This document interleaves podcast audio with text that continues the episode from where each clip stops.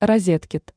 Цена на iPhone 15 опустилась в России ниже 100 тысяч рублей.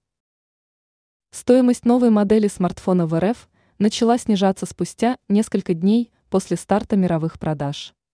В России уже можно приобрести новую модель американского смартфона с размером памяти в 128 и 256 гигабайт. Издание Икст отмечает, что в настоящий момент Яндекс.Маркет предлагает наиболее низкую цену относительно других дилеров. Гаджет можно приобрести за 97 и 102 тысячи рублей. Смартфоны будут доставлены 3 октября. В других магазинах цена на последнюю модель iPhone выше на несколько десятков тысяч рублей. Доставку предлагается сделать 13 октября.